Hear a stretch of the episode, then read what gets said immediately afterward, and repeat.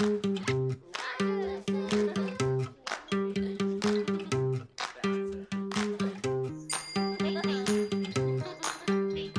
位听众，你们好，感谢您收听品牌内幕，我是 Sally。夏天是饮料消费的重要季节，也是各大饮料品牌宣传高峰期。在每年一度的饮料大战中，除了增加宣传声量、促进销售，是否也能和消费者产生更加深入的互动，让他们对品牌产生喜爱和认同？能否让消费者不仅仅是消费者，也成为品牌的粉丝和宣传者？从这个六月开始，在安索帕的协助下，雪碧启动了释放夏日一百招夏季传播战役。针对中国九零后消费者，通过一系列在线互动活动，鼓励他们走出家门，尽情享受夏天。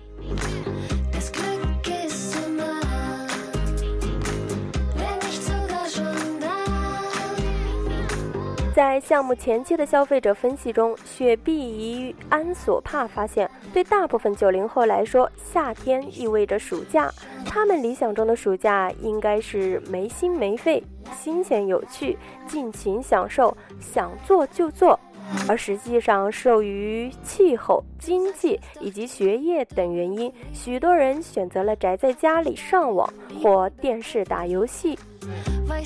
释放夏日一百招的创意由此发生，在提供透心凉的畅饮体验之外，雪碧决定成为九零后的夏天合拍档，为他们提供享受夏天的灵感，也帮助他们去过自己想要的夏天，真正做到心飞扬。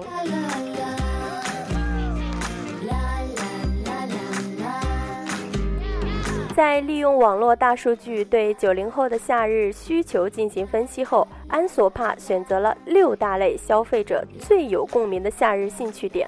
吃喝、时尚、旅游、运动、聚会、娱乐。在这几大类兴趣点基础上，雪碧一共设计了一百种夏日主题的包装，每一款包装都代表了不同的夏日体验。只要用手机扫一扫包装上的夏日二维码，参与夏日破冰游戏，即可赢取多种夏日惊喜体验券，用实实在在的优惠吸引消费者走出家门，享受夏天。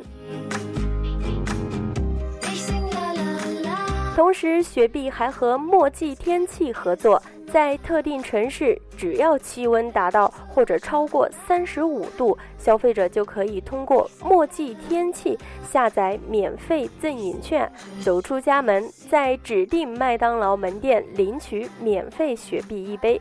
当然，对于那些想在家里享受夏天的年轻人，雪碧也提供了饶有趣味的手机小游戏和有妖气合作的二次元视频以及其他优惠券，让他们不出家门们也能享受到一个有趣的夏天。安索帕上海董事总经理罗安来表示，谈到数字化营销，很多人会认为它只发生在互联网，但数字化营销的魅力远大于此。数字化并不是营销的目的，而是工具和载体。巧妙的数字化营销应该能够和消费者的真实生活产生互动，让品牌更加方便快捷地参与消费者的生活中去。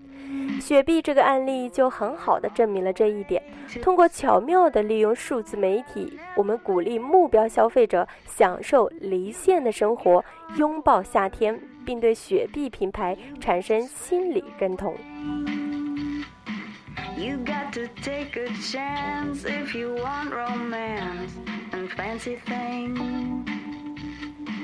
Ifyouwantmagic well you gotta cast a spell.